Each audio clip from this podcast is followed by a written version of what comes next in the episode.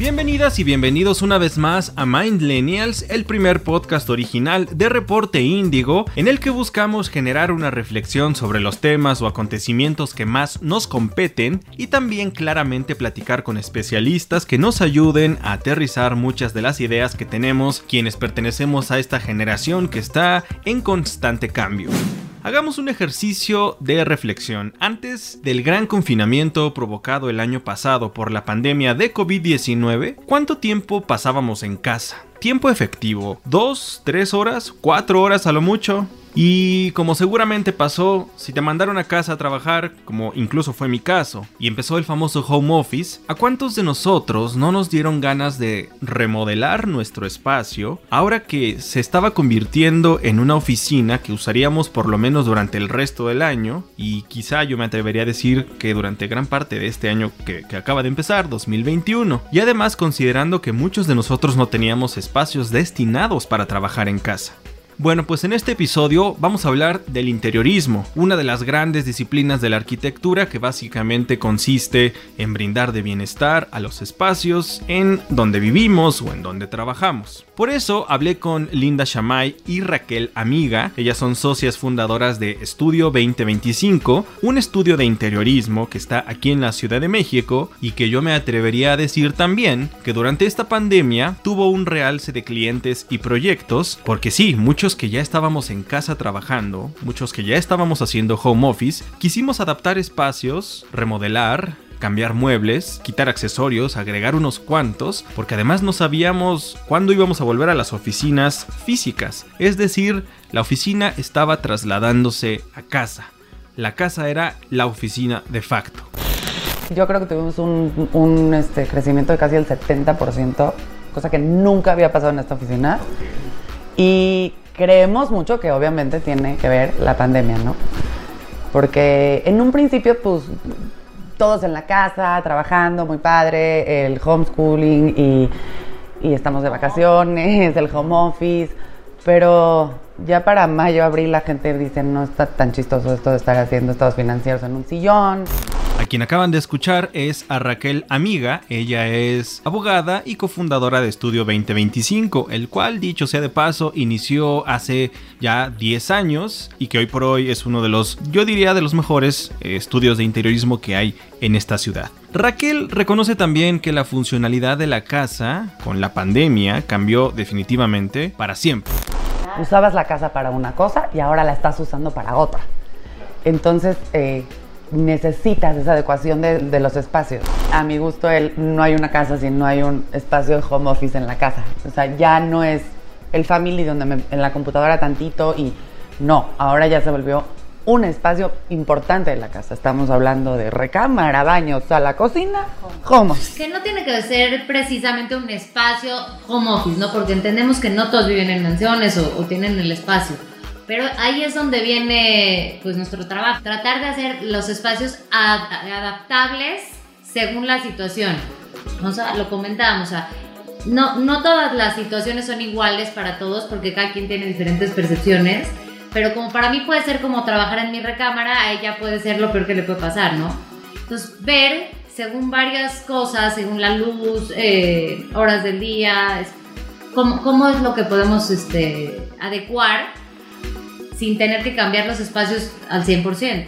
A quien acaban de escuchar es a Linda Shamay. Ella es arquitecta y por supuesto una de las fundadoras de Estudio 2025. Algo que me llamó mucho la atención de, de ellas y de su forma de trabajar es cómo inician un proyecto nuevo con determinado cliente.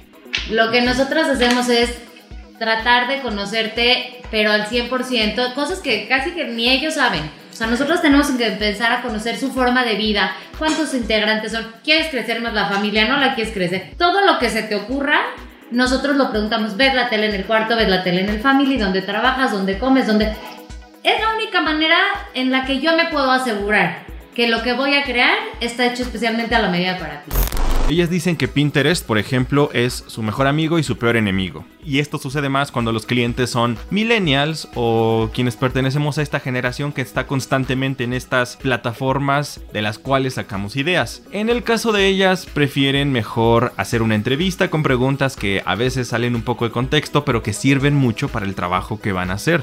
Por ejemplo, le han llegado a preguntar a algunas clientas si se maquillan sentadas o si se maquillan de pie, o algunos clientes si comen en la cama o si comen en la cocina. Todo suma en el interiorismo. Mira, está catalogado como uno de los tres eventos más traumáticos en la vida de una persona. Cuatro, perdón, son casarse, tener hijos, la muerte de un familiar cercano y cambiarse de casa y mudarse. Puede ser muy estresante, muy. Entonces, para nosotros esto es una cuestión emocional y es súper importante que el cliente en este proceso lo disfrute y que y la verdad es que hemos salido de aquí con montones de amigos, gracias a Dios.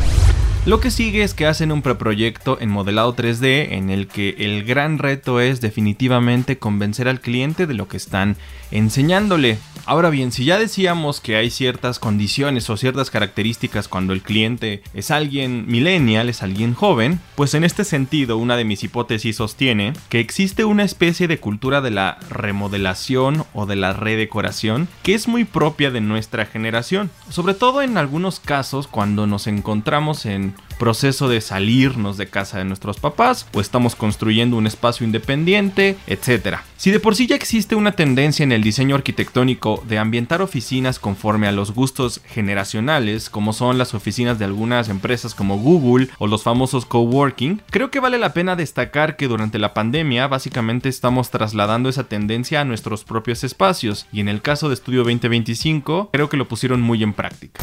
Las grandes empresas se dan cuenta que lo de hoy no es producir más, lo de hoy es producir primero, es ser creativo, o sea, lo importante es tener una buena idea.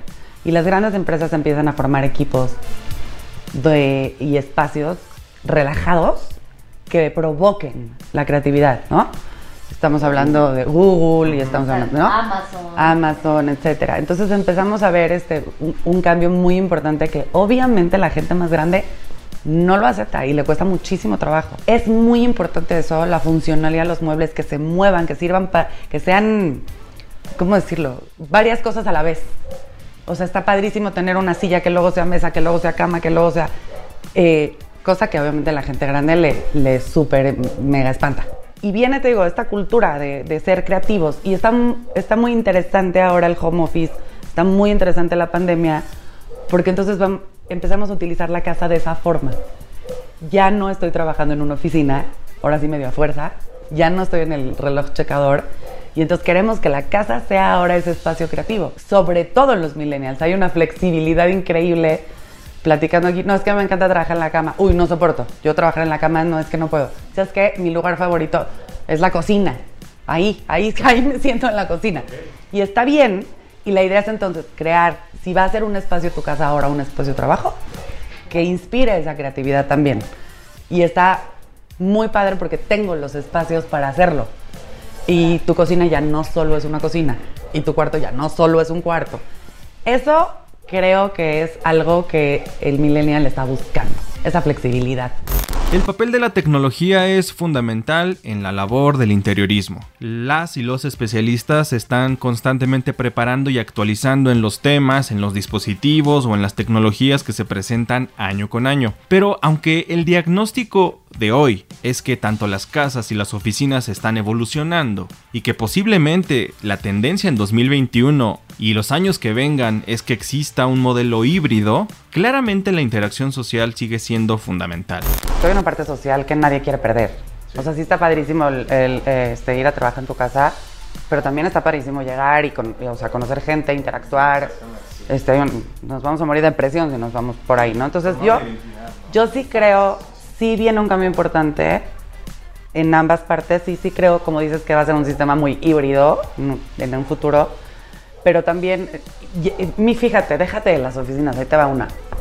Va, vamos a conmutar.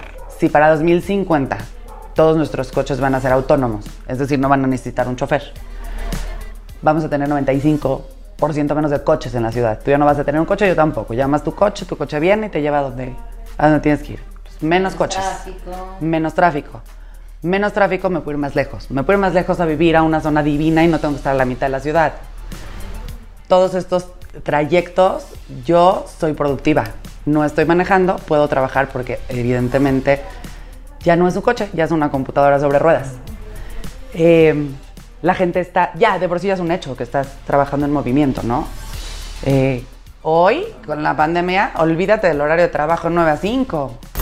Tanto Linda y Raquel como yo Estamos convencidos de que una casa no se define ni se determina por el número de habitaciones o de baños que tiene. A veces intentamos convencernos de que necesitamos una casa gigante, una mansión o un departamento duplex para poder vivir bien, entre comillas. Pero pensando en ciudades en donde habita más gente que en la Ciudad de México, como Tokio, como Beijing, y de donde además han surgido casos ejemplares de casas modulares, multifuncionales, etc., pues entonces creo que vale la pena repensar nuestra definición personal de casa y al momento de una posible remodelación o de rediseño o de cambio de muebles o de accesorios, considerar también que en muchos de los casos no es necesario todo el espacio para poder vivir bien, no es necesaria una mansión. Y estamos acostumbrados, ¿no? O sea, te metes a un realtor y es tres recámaras, dos baños, cuatro. Ah, sí, exactamente. Sí, Ya no, es lo que decíamos, ya eso es mentira. ¿no? Una recámara ya no implica solo una recámara. Es a lo que todo el mundo erróneamente, diría yo, aspiramos, ¿no? Es que quiero tener una casa gigante para vivir yo solo. No, los espacios vienen. Una casa exacta para ti. Exacto. Hay quien la necesite, la de 300 metros cuadrados. Hay quien. Porque cada quien según sus necesidades. Muy natural, pero lo va a ver. Ya para ir cerrando, les pedí a Linda y a Raquel que compartieran algunos consejos para aquellas personas que están planeando hacer una remodelación o están ya considerando hacer de su casa una oficina, la oficina del futuro. Esto fue lo que nos compartieron.